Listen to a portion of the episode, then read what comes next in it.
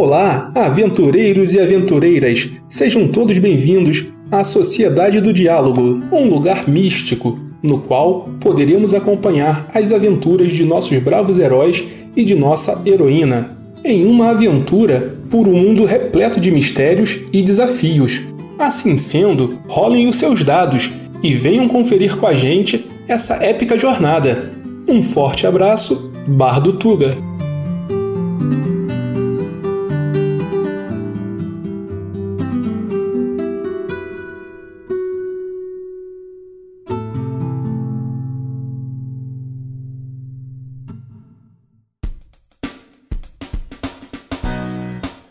Galera, sejam todos muito bem-vindos. Eu sou o Renan, o DM dessa aventura, e enfim os heróis encontraram o porão que ficava no sótão, mas que não ficava. É, é meio estranho mesmo assim.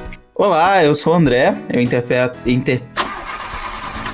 Intercaceta. Olá, eu sou o André. Eu inter... inter... Caralho! Interpreto, interpreto, interpreto. Olá, eu sou o André Caralho! Desiste! Desiste, cara. Segue, segue aqui. Oi, eu sou o André, eu faço darbo e eu preciso de ajuda para conseguir falar. Logo bardo. Cara, você eu me confundiu agora, magias... eu também não tô conseguindo falar. Eu acho que as magias, as magias, esses negócios aí da casa que fizeram desfazer nossas armas e tudo mais afetaram minha voz, eu não sei minha dicção. Foi embora. Olá, eu sou o Rony, interpreto o Weizen e eu acho que o André precisa de um fonoaudiólogo. e eu tenho uma chave que eu quero usar essa chave, eu tô procurando uma porta para abrir com essa chave. Olá, eu sou eu, eu jogo com o Barash, o paladino de Bahamut. E nessa aventura o Barash ele sente algo diferente, ele sente que ele tá ficando mais poderoso, mais, mais sábio. Vamos ver. Hum, gostei. Nossa! Daqui a pouco tá no Home Health. É, é paladino obra. É, olá pessoal, meu nome é Natália e eu interpreto a Diana Blight. E Diana tá achando muito esquisita essa boneca que ressurgiu das cinzas. Será que é uma fênix? Aqui é o Matheus, eu jogo com tu.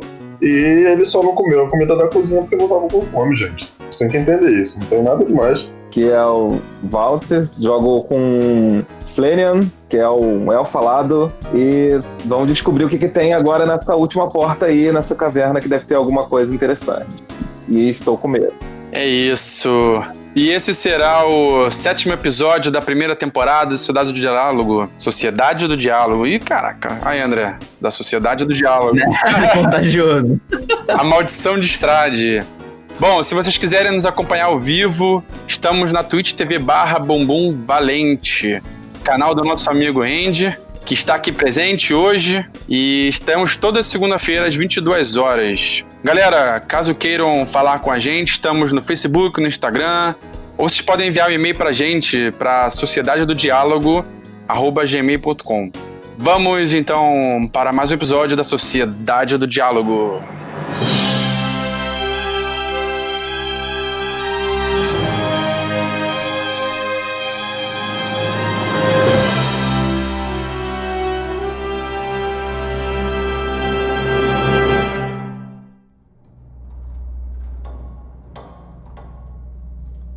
Enquanto os demais entravam na sala dos móveis, por algum motivo, Diana foi em direção ao quarto ao sul do sótão. Aquela boneca que a feiticeira havia queimado ainda a estava intrigando. O pequenino Aizen foi atrás da meia-elfa. É, a Diana foi ao quarto, né, para verificar se a boneca ainda estava, estava lá ou se ela tinha desaparecido mesmo depois dela ter tacado fogo nela. Só que ela viu a boneca e comentou com Aizen. Só que Aizen ficou desacreditado, tipo, não, não foi, não é possível isso. E aí ela fala, bem, Aizen, vamos, vamos se juntar aos, aos outros. E, enfim, essa casa tá, está ficando estranha cada vez mais. Bem, o Aizen vai, vai concordar com ela. Ele vai seguir a Diana em direção ao grupo. Mas assim que ele passar pela porta do quarto das crianças, né? Onde foram encontrados os corpos das crianças, ele vai pensar na porta, que a porta estava trancada, e aí ele vai pensar. Hum, ele vai até a porta, bota a mão na, no bolso, tira a chave e vê se a chave funciona nessa porta. Eise então encontra o destino da chave que ele havia encontrado na biblioteca. Hum, ok. Ele olha pra chave, ele dá um sorriso, hum, acena com a cabeça. De forma satisfatória, ele coloca a chave no bolso, dá dois tapinhas no bolso, segue a Diana em direção ao onde, está os outros, onde estão os outros. Enquanto isso, na sala dos móveis velhos, Darbo está diante da porta que surgira no lugar de uma parede. A mesma é feita de madeira negra e podre. Ao abri-la, um pequeno cômodo se revela, contendo apenas uma estreita escada em espiral com apenas um eixo de um metro e meio de largura. Ela é feita de uma madeira frágil e desce para a escuridão. Então, Darbo entra. É, entra não, né? Tipo, Darbo olha assim o, o, local, vê a escada, vê a estrutura de, de madeira, né? Quão frágil parece. E não, não vê luz nenhuma. Como Darbo tá sem nenhuma tocha, sem nenhum orbe, ele vira para trás né, e fala: Amigos, é, eu não consigo enxergar muito bem o que tem aqui abaixo. Será que alguém poderia iluminar? E também essa madeira não parece muito segura. Eu acho que alguém do meu tamanho pode acabar quebrando essa madeira. Talvez seja melhor falarmos com o pequenino. O Barack ouvindo isso, ele começa a tirar a mochila a corda e ele fala: Garbo, amarre isso na sua cintura. Ok, Darbo já confia de Baracho devido à sua, à sua aventura junto, né? Pega a corda sem nem questionar e amarra na cintura. Tá, e eu, uh, eu pego a tocha, dou pra ele e falo: agora vá na frente e veja se essa escada suporta você. Ok. Então eu vou. Darbo pega a tocha e entra, começa a descer a escada. Devagar, né? Com calma, pisa como se estivesse pisando em ovos. Barashi então fica no sótão segurando firme a corda enquanto seu amigo desce a frágil escada de madeira. Passando pelos níveis mais baixos da casa, conforme Darbo desce, teias de aranha-grossas enchem o eixo e reduzem a visibilidade do bardo. Ele é capaz de sentir que a madeira sob seus pés peludos é mais velha do que ele imaginava. A mesma faz barulhos de tábua rangendo. Ele também percebe que o lugar é mais estreito do que parece. Seu amigo, um draconato paladino, por ser grande e pesado, teria dificuldades de descer por ela e precisaria se contorcer para conseguir descer. Uh, Darbo fica um pouco nervoso com o lugar e não conseguir enxergar o que está abaixo. Então ele grita para os seus companheiros: é, Barache, estou seguro? Você está me, me segurando firme? Claro, Garbo, estou segurando a corda. Ok, é melhor eu continuar descendo ou espero vocês? Bom, não sabemos o que vai acontecer se mais alguém pisar na escada, mas podemos mandar o outro pequenino. Bom, vou continuar descendo. Se quiserem, chamem o pequenino. Fernando fala assim: é... Bem, amigos, acho que eu tenho habilidades que podem me ajudar e salvar o, o nosso grande mestre Darbo, caso necessitemos. É... Então eu descerei junto com ele. Depois que o Flaner fala isso, ele olha assim pela escada e fala: Grande mestre Darbo, é, descerei a seu encontro. E aí ele começa a descer. Tá ok, então Darbo fica aguardando o Flanian chegar. O Thor fala pro Flanian, assim que você chegar lá embaixo, avisa que eu também vou descer. Então, tipo, vamos descer todo mundo junto na escada. Ok, certo. Darbo aguarda o mago que logo o encontra. Ambos continuam sua descida em direção ao porão. Enquanto eles descem, o mago investiga o estado da escada. O mago vê que, mesmo a escada sendo velha, ela foi muito bem construída. Logo, com cuidado, a mesma poderia ser utilizada sem problemas. A dupla continua sua descida dentro daquele local claustrofóbico. Ambos descem cerca de 12 metros abaixo sem nenhum problema. A corda de Barash foi o suficiente para Darbo chegar ao fim da escada Chegando ao último degrau, eles se deparam com um túnel estreito que se ramificam em dois lados transversalmente. As paredes e o chão desses túneis são irregulares, pois foram cavados na própria terra. O pé direito tem cerca de 2 metros de altura e a largura não permite que duas pessoas fiquem lado a lado. Não demora muito até que eles escutam uma espécie de canto ecoando pelas paredes dos túneis. Não é possível identificar a direção do canto e nem entender o que está sendo dito, mas esse cântico é constante. Não tô ouvindo canto nenhum. Essa bem que eu não tô no. Não, eu tô ouvindo um barulhinho tipo. Tá de baixinho. vento. Isso, é, é, tá baixinho, tá silencioso. Só que junto com ele, bem baixinho, teu. Não tem um canto. é, Eu não botei o cântico aqui, mas imaginem que tem um cântico. Ah, tá. Ah, Não, tá. ok, ok. Tinha, por isso que eu tô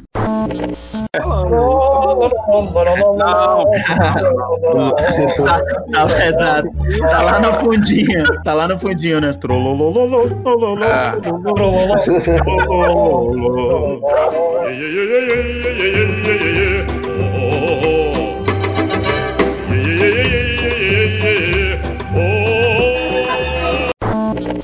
Fênia vai chegar e vai falar pro Darbo. É, espera um momento que eu vou avisar aos outros. Flanagan sobe um lance de escada em espiral, prepara sua magia ilusão menor e envia uma mensagem para os amigos acima. Podem descer, é, estavam seguros, podem descer um por vez, a escada é segura.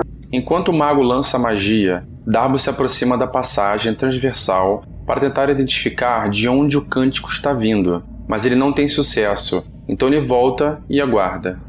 Darbo, de- logo depois de descer as escadas e chegar no, no corredor, percebe que já é seguro soltar a corda, então ele desamarra e grita: Barash, pode soltar a corda! Bom, o Barashi começa a puxar a corda de volta. E eu pergunto, quem é o próximo? E eu ofereço a corda. O Thor, o- bom, ele já tinha dito que ia descer assim que o, que o Flanagan avisasse. Ele, ele antes de entrar, ele vai se ajoelhar, ele vai se, ele vai se abaixar em um joelho, vai, vai estalar os dedos e falar: Vem, garoto. Aí ele pega o, o Lancelot no colo, por precaução, e vai descendo, vai descendo as escadas com o máximo de cuidado possível. Vai ser, vai ser a corda do, do, do Barash? Bom, o Flanagan falou que não tem problema, que, que se descer com cuidado dá pra ir. Agora o guardião tá corajoso. Agora é corajoso. Tá bom. tá bom. Diana, juntamente com Aizen, desce as escadas logo após Tuor. Barash, por último, adentra o porão. O, o, Thor vai, o Thor vai chegar lá embaixo no corredor e vai botar o Lancelot no chão, assim, do lado dele. Barash, não é, é melhor, acho que é por aqui é melhor você ir na frente. Por favor, guie o caminho. Liderados pelo Paladino, Barash decide pegar a passagem da esquerda. Diante de um corredor, uma passagem à direita se apresenta pouco antes de uma outra à esquerda. O Paladino decide seguir a passagem da esquerda. Logo à frente, após descer um lance de escada feita na terra, ele chega a um cômodo com uma mesa quadriculada cercada por quatro cadeiras, todas feitas de madeira velha e apodrecida. Do outro lado de onde eles vieram, há uma outra passagem que segue por um caminho escuro.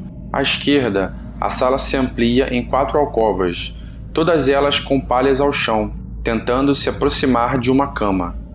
A sala não tem absolutamente nada de diferente. Bom, aparentemente não tem nada aqui. Vocês querem seguir ou aproveitar esse espaço pra gente fazer algum tipo de barricada e poder descansar? Afinal, já se passaram algumas horas. Você quer descansar aqui? A gente teve um descanso pequeno quando o Flanagan tava vendo os livros, né? Agora há pouco, pô. Vocês estão precisando de descansar? Ah, eu acho que ainda não. Acho que ainda dá pra. Não, Tá. Então, vambora. Então vamos seguir, vamos seguir. Então Barash segue pelo novo caminho pela sala. Ao virar novamente para a esquerda e descer outro lance de escada, é apresentado a eles uma ampla sala. Nesta ampla sala, ao centro há um poço de pedra. Esse poço tem um balde de madeira preso em uma viga de pedra, e ele está preso por um mecanismo de polia. Ao redor, nenhum sinal de suporte para tocha nem candelabros.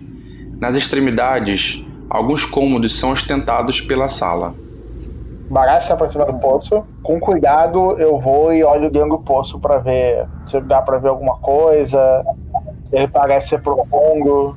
O Draconato então olha para dentro do poço. Apenas com a ajuda da tocha, ele é capaz de ver o fundo. Com cerca de 9 metros de profundidade, ele enxerga água. Bom, e aí então começar a dar aquele vasculhada nos cômodos adjacentes aqui pra ver o que, tem. Darbo se dirige para um dos quartos. Cada cômodo dessa ampla sala é um quarto mais arrumado que a sala anterior. Todas contêm uma cama com armação de madeira velha, colchões mofados feitos de palha e um baú trancado. Tá, o Flanel olha isso aqui e fica muito, estranhando muito esses quartos, né? Parecem que são quartos, estão semi-arrumados, parece que está muito tempo de desuso, mas ainda assim estranho ter isso dentro de uma mansão. Flanel nunca viu isso em mansões. Nem nos seus estudos ele acaba descobrindo, lembrando de algo desse jeito. Ele vasculha, então, o, dentro de um quarto, o baú percebe que tá trancado, e aí ele olha pro Aizen e fala assim: Aizen, você poderia tentar abrir um desses baús? Parecem que estão trancados. Hum, isso seria um grande prazer. Vai lá, mestre arrombador.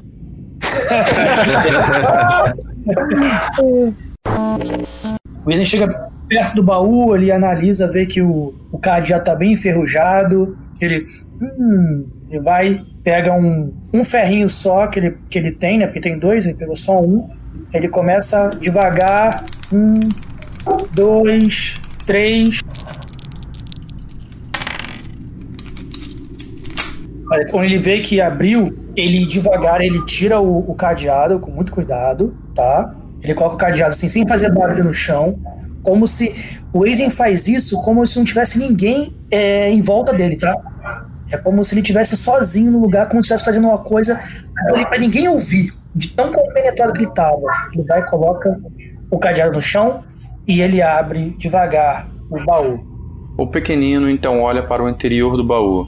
Dentro, ele vê uma pequena bolsa de couro e uma espada curta de prata. Mesmo compenetrado no seu trabalho que acabara de realizar, Aizen percebe que o material da bolsa não é de couro de animal, mas sim feita de pele humana. O Aizen vai, ele. Então ele olha assim, ele vê, ele bate o olho na espada, ele olha bem pra bolsa, ele.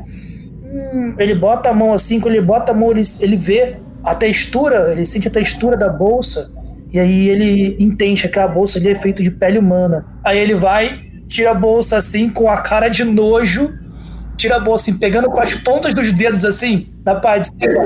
Aí ele, tipo, como se fosse fazer uma- um guindaste, né? Ele pega assim, aí ele roda, ele, ele, ele roda, ele roda sobre o, sobre o calcanhar dele mesmo. Ah! Isso aqui parece ser de pele humana. Ah! Ele só tá no chão. Aí ele volta com a mesma cara de nojo, com a mãozinha, assim- com a mãozinha ainda com, os dedinhos assim. É, com um tique, exatamente, com um tiquezinho, tipo, batendo os dedos assim de nojo. Aí ele vai e bota a mão de novo no baú e retira a espada curta. Ele, hum, ótimo, estava precisando de uma dessas. Aí ele vai e coloca assim no, no, no cinto dele. Flanner vendo isso fala assim: hum, talvez você poderia olhar os outros baús para ver se. poder ver se tem a mesma coisa, se isso é algum padrão ou se tem coisas diferentes em cada um deles. Depois simplesmente ele dá um sorriso. Ah, isso seria um prazer. E aí ele segue em direção a algum outro quarto. O Thor tá no, no meio do, do recinto aí, né? Perto, da, perto do poço. Ele tá achando tudo muito estranho. Ele vê que tá todo mundo muito tenso, meio. E achando tudo muito estranho. Ele olha pro lado e olha pro Lancelot. O pequeno cachorrinho não aparenta nenhuma reação diferente do normal para um cachorro. Então Tur decide conjurar sua magia para falar com animais. O, Thor ajoelha, coça a cabeça dele e fala: E aí, garoto, me diz uma coisa, você sabe onde nós estamos? Você conhece esse lugar? Tá, eu pergunto. é, o Thor pergunta pra ele: é, Tudo bem, mas você, você consegue sentir algum cheiro? Consegue farejar alguma coisa além de nós?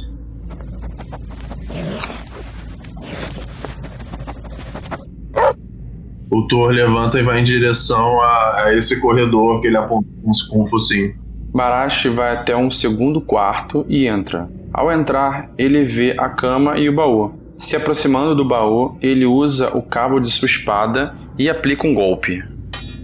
O paladino consegue amassar o cadeado, porém, apenas na segunda pancada ele consegue abrir. Dentro do baú há uma pequena bolsa de couro com alguma coisa dentro. Barashi identifica que o material da bolsa é de pele humana, mas ele não dá a mínima. Pega a mesma e verifica o que está dentro. Ele encontra algumas peças de ouro e prata. O paladino tira o que está dentro e joga novamente a bolsa dentro do baú.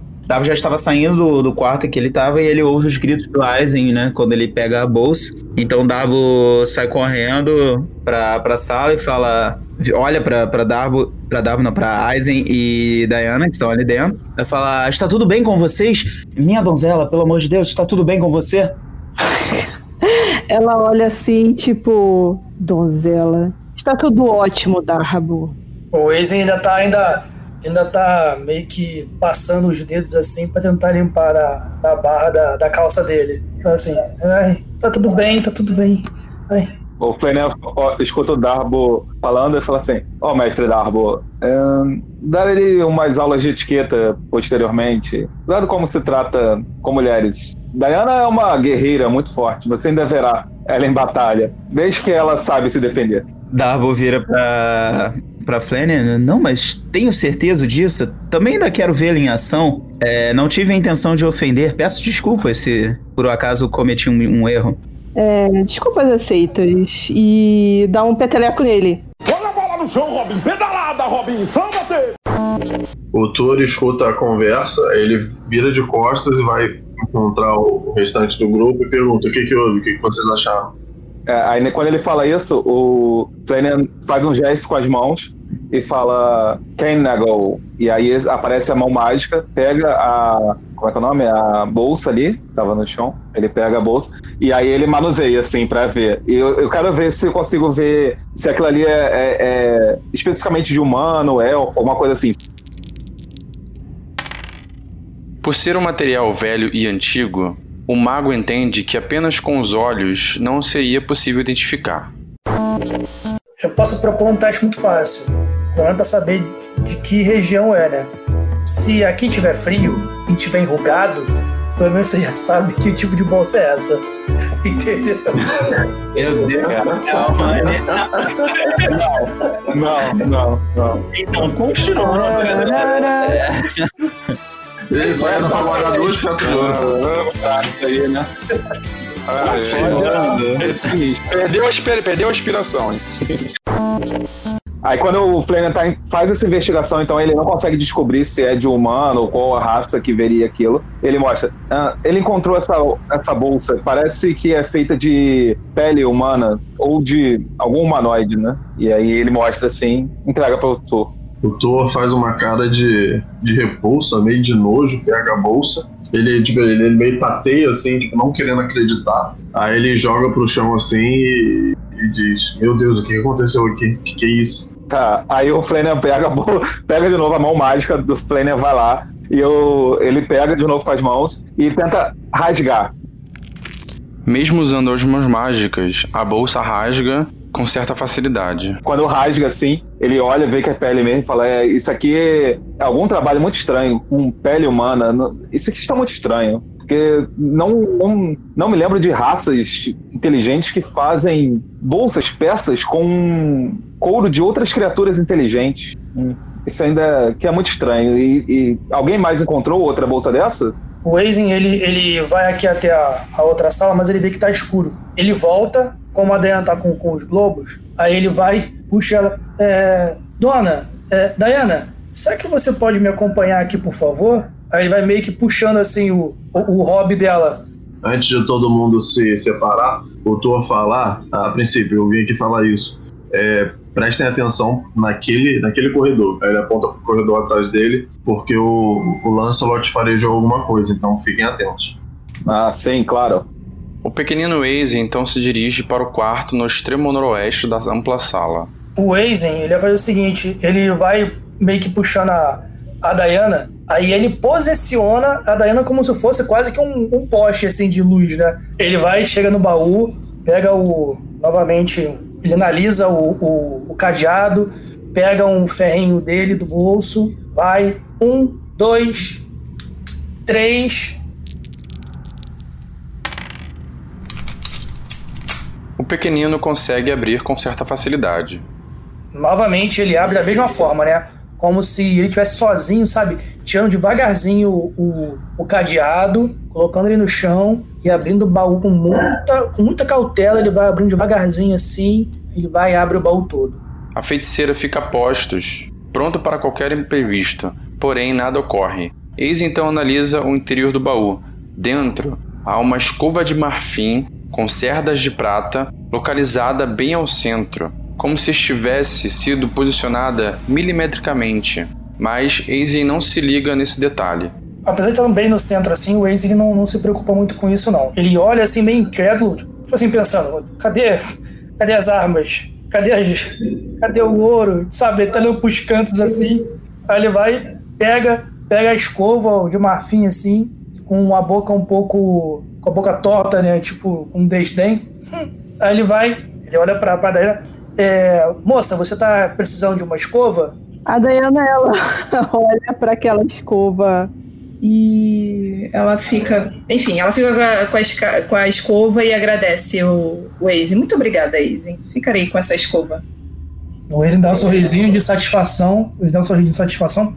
E aí ele fecha o baú e, e vai e sai do quarto. Flanian, já no quarto ao lado, decide usar as mãos mágicas para abrir o baú. Ele bota, a a mão mágica vem, aí ele olha, tenta empurrar assim com mágicas assim, porque é, provavelmente talvez mais forte que ele, ele vai, não consegue, aí ele, hum. aí ele sai e fala assim: é, Eisen, tem mais um aqui. ele deixa, aponta assim pro Eisen o baú. Enquanto isso, Barashi, já no último quarto, parte para a agressão. Ele pega, ele dá a primeira porrada, aí Baracho vê que ainda não foi suficiente, ele vai e bate de novo com o pomo da espada. O paladino consegue quebrar o cadeado com o segundo golpe. Dentro, ele vê um tecido negro dobrado. Beleza. Ele pega e ele desdobra o tecido pra ver o que que é. Dentro do tecido há uma pedra preciosa azul claro, uma ágata musgo. Então o Draconato coloca a pedra dentro de sua bolsa, ignorando o tecido negro. Tô começando a achar que o Aizen ficaria melhor como paladino e o Barash como ladrão. Ah, é só ele tá pegando loot de gold, de, de gema. É. A igreja de Bará- do Barramute agradece. Assim que o Ace tá saindo do quarto e o, e o Flane aponta pro, pro próximo quarto, ele já vai, tipo, se sentindo útil, sabe? Ele vai todo pomposo assim, hum, com um sorrisinho no rosto. Ele vai até o quarto, vai até o baú, aí ele novamente ele analisa o mesmo esquema, ele analisa bem a fechadura, pega o ferrinho, vai um, dois, dá uma giradinha, três. O pequenino abre bem devagar o baú. Ao abrir, ele vê dentro um tapa-olho de couro preto com uma carmelita costurada nela e um caderno de anotação. Certo, ele, o Eisen ele pega primeiro o, o diário, ele vai, folheia pra ver se tem alguma coisa escrita. Aí ele vai, ele vê que tem uma coisa escrita, aí já tá segurando. Aí ele pega o tapa-olho, olha o tapa-olho assim, aí bota no bolso. E aí ele passa, aí ele abre novamente o caderno e, e- e lê. A Diana pergunta pro Eisen, o que você tanto lê aí? Aí o, Eisen, aí o Eisen, né, ele, ele, ele escuta a Diana, mas ele primeiro ele tá lendo o que tá. Ele tá lendo mentalmente o que tá escrito no, no caderninho. O, o Eisen, ele tá lendo e ele lê né, com uma certa indignação. Ele fica com, com o olho, com a, com a expressão um pouco fechada. Ele levanta a cabeça, ele olha assim pro quarto onde ele tá, ele olha para trás, aí ele chega um pouco mais. Ele chega um pouco mais perto do Flênia. Ele pede pra Diana, tipo assim, com a cabeça, pra ela chegar próxima dele. Então, aqui perto do Flênia, ele fala: é, Senhor Flênia, olha o que eu encontrei nesse caderninho. Esse de anotações parece que descreve uma o que aconteceu com algumas pessoas que estão listadas nessas colunas. Tem nomes, é, algumas descri- descrições físicas. E olha o que é mais interessante nessa terceira coluna. Tem um cabeçalho escrito reações e frases, né? No, no, no lado de cada nomezinho, lutou profundamente. E esse aqui embaixo, não resistiu muito. E esse, só foi possível com tranquilizante. Nossa, o que pode ter acontecido nesse lugar? Já que encontramos bolsas de pele de humanoides. Que lugar esquisito. Alguém mais encontrou algo esquisito nesse, nos outros baús?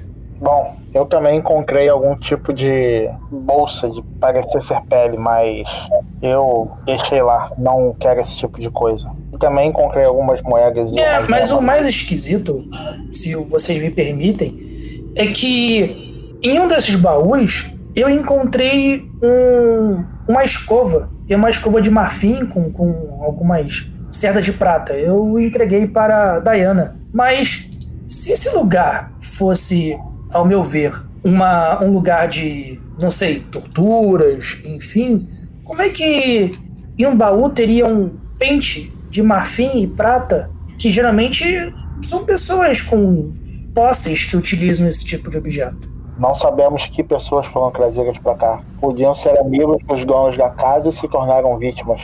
Sim, com certeza. O Barash tem razão. E, bem, nós encontramos alguns livros necromantes que eu ainda tenho que avaliar posteriormente, mas pelo que nós encontramos até agora, hum, parece que faziam pesquisas aqui. Então, por isso que isso aqui não parecia nada natural. Provavelmente faziam pesquisa com esses humanos. E aí está anotado, de alguma forma, aquilo que faziam com eles e o quanto resistiram, o que aguentaram. Hum, Talvez estivessem estudando algum tipo de magia nova, alguma coisa que afetasse humanos. E alguns seres mais malignos costumam fazer isso. Temos que tomar cuidado aqui. Não sabemos se essas criaturas, porque talvez elas não viam. É possível que essas criaturas não vissem humanos como seres sencientes, seres vivos, porque humanos é, são tratados como animais ou coisas, né? Visto que eles usaram a sua pele para fazer essa bolsa. Sim, mas alguém viu em algum desses quartos sinais de, de alguma luta, é, sangue seco, alguma coisa do tipo? Não, mas provavelmente as, as experiências não deveriam ser feitas aqui. Sim, sim. Então isso quer dizer que existe algum local aqui embaixo que eles utilizavam para fazer esses tipos de experimentos, não? Apesar desse local parecer abandonado há muito tempo, isso talvez nos dê algum nível de segurança, mas criaturas que. Existem criaturas na natureza que vivem muito mais do que vidas, simples vidas humanas. é, e até mesmo mais do que elfos. Então, temos que ter cuidado. Não sabemos se essa criatura.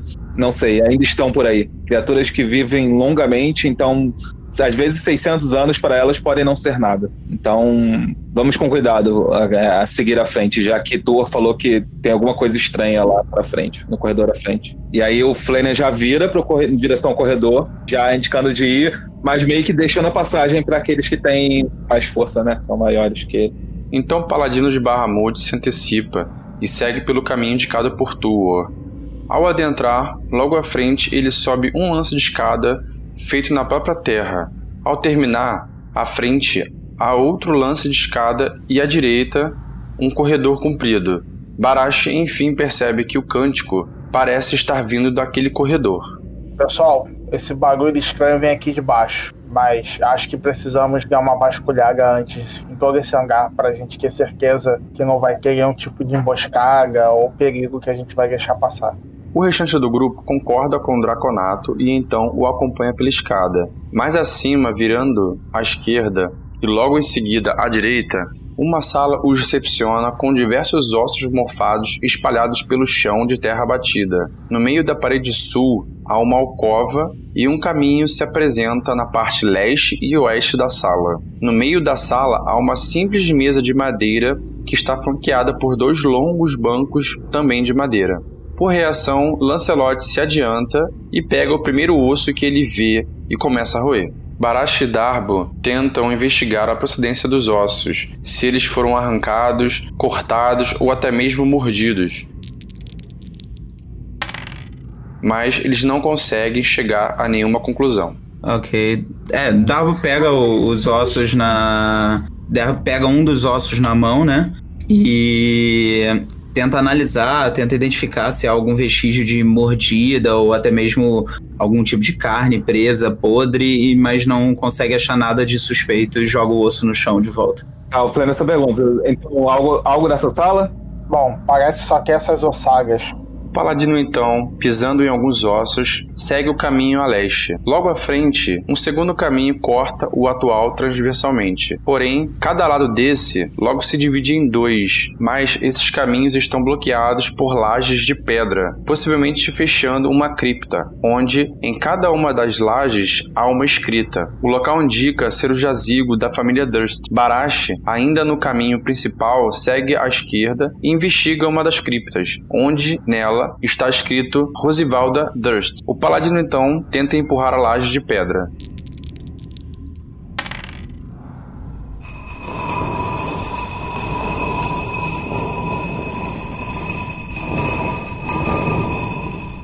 O Draconato então termina de empurrar a laje com um pouco de esforço e encontra uma tumba fechada dentro de uma pequena cripta. Ah, eu falo, pessoal, aqui parece ser o caixão da Rosivalda.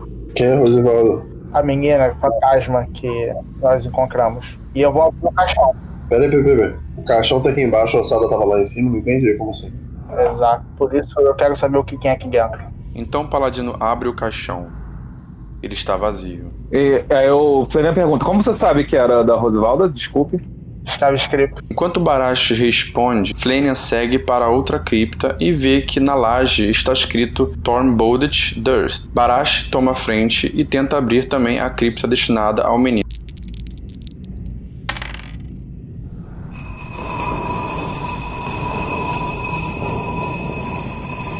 Com um pouco mais de dificuldade, o paladino consegue abrir, e ele encontra uma outra tumba, muito parecida com a anterior. Barash também abre a tampa e vê que dentro está vazio.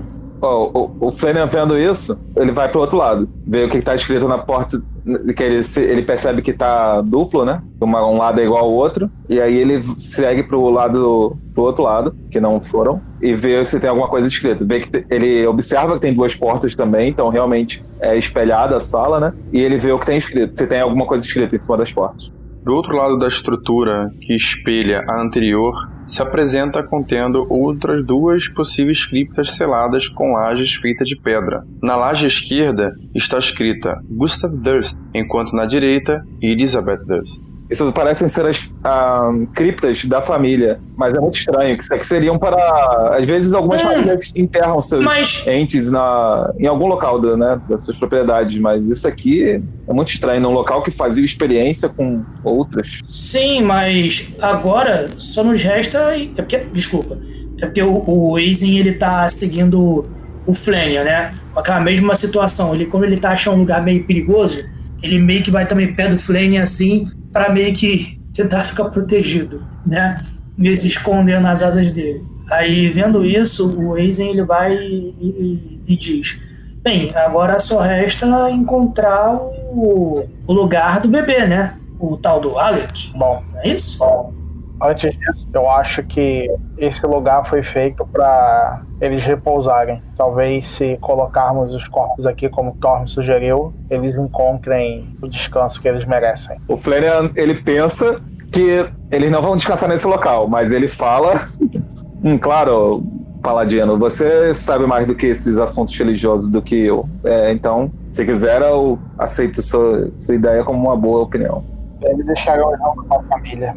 Barash então volta e se aproxima da cripta destinada a Thorn. Após colocar os ossos de Thorn dentro do caixão, o espírito do menino lentamente aparece em pé. Ele abre um pequeno sorriso, um pouco acanhado, anda para frente e subitamente abraça o paladino, que sente uma grande emoção por conseguir trazer paz àquela criança. Então Thorn se deita no caixão e desaparece. O, o Thor vê isso e fala, mas a ideia foi minha. que, que vacilo. Mas é você tá carregando essa porra. Tem que ter coragem, cara. Mesmo diante de toda a tensão que estão passando, enfim, uma faísca de alegria bate no peito do paladino de Bahamut e o ambiente ao redor não parece ser tão tenso quanto ele antes percebia. Barash então volta a selar a cripta e se aproxima do caixão destinado a Rose e faz o mesmo com os restos mortais da menina. Então, lentamente o espírito de Rose aparece. Só que esta se encontra deitada. Ela olha para ele com um lindo sorriso e uma lágrima escorre por sua face. Ela acena com a cabeça em forma de agradecimento e então fecha os olhos e seu espírito desaparece, enfim encontrando paz. Barash então fecha novamente a cripta de Rose. Bom, então eu pego, prendo de novo a mochila com o corpo da Margaret e volto. Bom, as crianças parecem ter encontrado o descanso delas. Darbo olha pra, pra Barashi feliz, né? E fala: Bom, pelo menos. Pelo menos um problema conseguimos resolver, né? Acho que daria mais uma música. Mais uma música de uma aventura nossa, meu amigo. Como será que eu chamo essa? O descanso das crianças? As crianças fantasmas? Não sei, vou pensar. Darbo, preste respeito às crianças. Nem tudo tem que virar uma canção. Meu amigo, você precisa ser menos sério. A música, ela tem o dever de trazer sentimento para as pessoas. Ela deixa as coisas, ela deixa a situação mais leve. E seria uma música em homenagem às crianças. E claro, a nós que salvamos o dia mais uma vez. Townsville! O Flanagan, enquanto tá acontecendo isso, o Flanagan chega perto da, da Diana assim, bota a mão no ombro dela e fala assim: É, ainda bem que o Paladino não tá querendo trazer paz a todos aqueles esqueletos que foram torturados e provavelmente mortos de uma maneira muito pior do que essas crianças. Mas deixa estar. E aí ele fala assim, ele olha pra ela. É, aí a Diana dá um risinho. Sim, aí ela fala: é, faríamos parte desses esqueletos também, porque nunca sairíamos daqui. Aí assim, é. Faz que sim com a cabeça. O mago volta para outra sala e tenta abrir a cripta destinada a Gustav. Flanagan tinha visto o que Barash tinha feito, né? Empurrando as outras pedras. Ele olha assim, ele pensa: Hum, será que isso é pesado? E ele olha, mas aí o que, que ele faz? Como Flanagan é um mago e não é tão forte, ele analisa a pedra, a posição da pedra, ele olha como é que tá ali, então ele vê o melhor ângulo, o melhor jeito que ele consegue fazer, dando uma angulada na pedra assim, para ela sair de uma maneira mais fácil. Ele vê uma pequena falha, uma pequena brechinha e ele empurra dali. E aí ele consegue fazer vagarosamente a pedra vai se arrastando assim e consegue ser empurrado. Com alguma dificuldade ainda, mas ele consegue. Ao terminar de abrir a cripta, ele vê um terceiro caixão fechado sobre o pequeno altar de pedra. Flane então se aproxima do caixão e tenta abrir. Ele faz força assim, é quando ele tava quase não conseguindo, ele, ele- e aí ele fica levantando, quando ele vê que tava muito pesado, ele pensa na mão mágica, aí a mão mágica vem até ele assim, ajuda daquela última forcinha, aí ele consegue levantar, erguer e levar pro lado a, a tampa, né?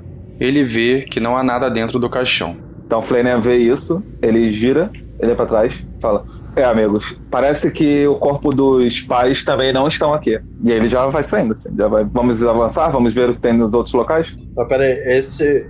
O Thor pergunta: esse daí é o túmulo de quem? Seria o do pai, pai das crianças, o dono da casa. É, eu ainda, eu ainda verificaria o da mãe. Ah, se quiserem abrir, O guardião então decide ir até a cripta de Elizabeth Durst. O Thor para, o Thor para em frente à placa, à porta, né? Ele, ele dá uma olhada assim, bota as duas mãos, apoia as duas mãos na placa e empurra.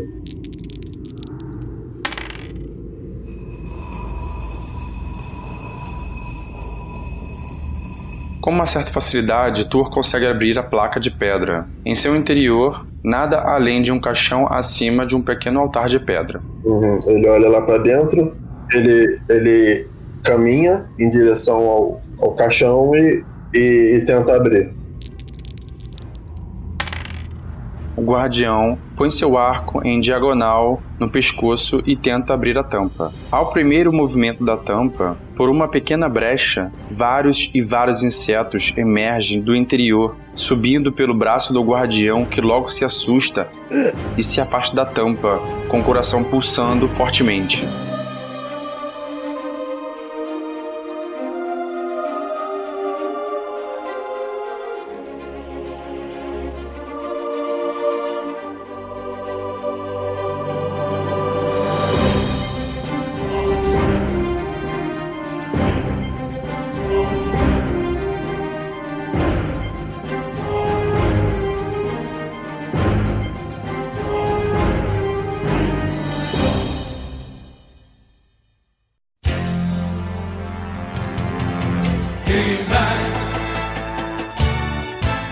Olá, amigos. Aqui é Barashi. Tudo bem?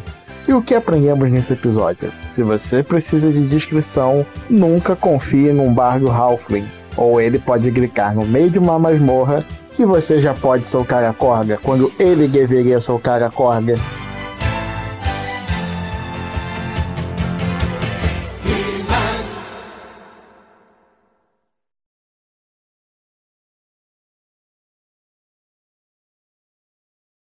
O Toro estala os dedos assim, olha pro Flênia, você vai ver o que é a mão mágica agora. Empurra assim. Cara, isso não é o Tu falando, cara. O Tu, o tu. Cara, o Tu é, é, um, é um cara. É, como fala? É um cara sério. Pô, Tem que mudar a sério. descrição do Tu, Porra, cara. É, cara. Isso não é o Tu, pô. É muito legal como é que isso fica fora de contexto, né? Agora você vai ver o que, que são mãos que mágicas. é mão né?